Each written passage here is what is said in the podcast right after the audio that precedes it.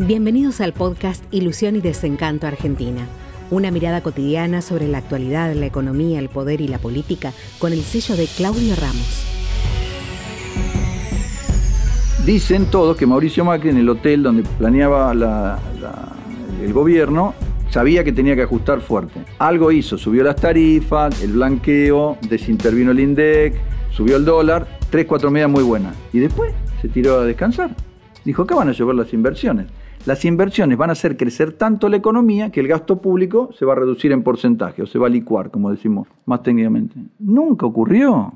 ¿Pero usted cree que van a llover las inversiones con Moyano, con las leyes sindicales de 1974, eh, con la presión impositiva descomunal en la Argentina, la 163 impuestos y 100 regímenes de pago anticipado ahí en la Argentina. 163.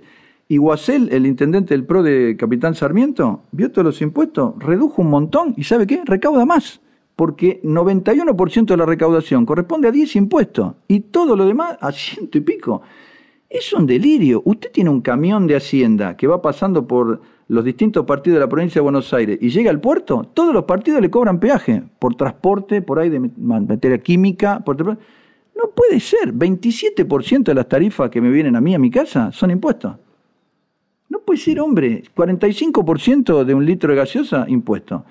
45% un kilo de lomo, impuesto. Un automóvil puesto en la calle, 54% son impuestos un litro de combustible. No puede ser, el problema es el Estado. Entonces, ¿cómo sobrevive la actividad privada, que además se reduce? Evadiendo. Entonces, 40% de la comunidad es en negro. ¿Qué hace? Aumenta más los impuestos. Vuelvo a Macri. Dicen que tenía esa idea y Durán Barba le dijo no.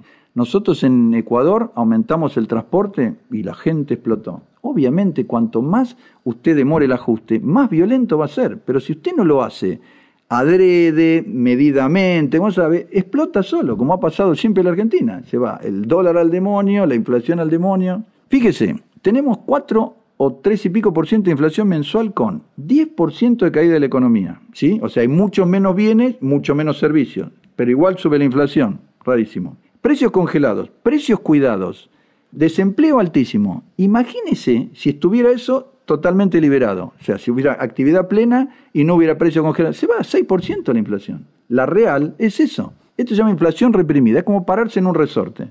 Usted lo aprieta, lo aprieta, lo aprieta. El día que suelta, suelta por la nube. Por eso caímos dos veces en hiperinflación.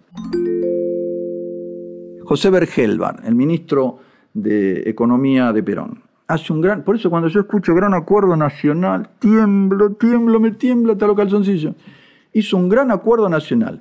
Tarifas, sueldos, precios, todo congelado. Pero como el déficit, a ver, la diferencia entre lo que gasta el Estado y lo que recauda es enorme, seguían emitiendo, emitiendo, emitiendo, emitiendo. Entonces todos iban postergando su ajuste. Un día vino Celestino Rodrigo y dijo, bueno, esto hay que liberar todo. 130% el dólar de la noche a la mañana. Subió la carne, el colectivo, pero se le volvió todo por la nube. Y quedó como famoso el Rodrigazo pero no porque el Celestino Rodrigo fuera malo, sino el otro cretino le había pisado los precios un año y pico, mientras que emite, emite, emite. ¿Quiere verlo en forma gráfica? Esa piscina carga 60.000 litros de agua. Vamos a suponer que tiene 40.000 y están flotando la palita, la colchoneta. Si usted mete 10.000 litros de agua, lo que va a ocurrir es que todo lo que está flotando flota a un nivel más alto.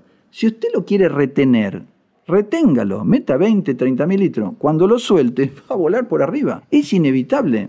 ¿Qué decíamos? Si están poniendo 370 mil millones de pesos para subsidiar, si están corriéndolo con precios de cuidado, precio contra precio máximo, empresas, sanciones, multas, bueno, evidentemente hay una inflación que usted la está frenando. Usted dice, ¿cómo se ganan elecciones? Yo creo que lo que no hacen tres meses, los primeros tres meses que es de romance, yo me acuerdo que yo iba a la capital cuando ganó Macri, de acá a la capital que estamos cuarenta y pico kilómetros, inmediatamente, no había cortes, no había piqueteros, no había nada, pues todo, el triunfo imbuye al ganador de algo impactante. Usted haga lo que quiera, la gente lo va a aceptar. Ahora, si usted posterga, no, porque la elección de mitad de término. Llega la elección de mitad de término dice, no, eh, las presidenciales dentro de dos años. Se puede vivir en elecciones. un señor me decía ayer, sí, no, hay que eliminar eso. Dije, está bien, pero Estados Unidos tiene elecciones cada dos años y le va bárbaro, como muchos otros países. Eh, me parece que el problema es, es un país intoxicado de ideología, hiperpolitizado, no tanto la gente, sino el, el sistema. Y así nunca se puede hacer este, un ajuste, que repito, va a ser terrorífico cuando se haga.